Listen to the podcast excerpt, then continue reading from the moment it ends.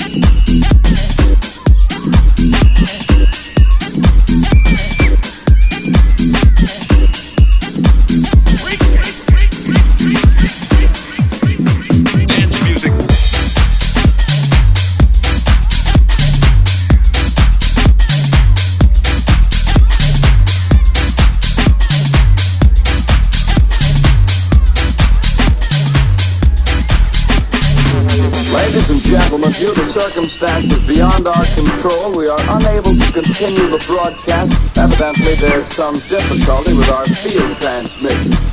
However, we will return to that point at the earliest opportunity.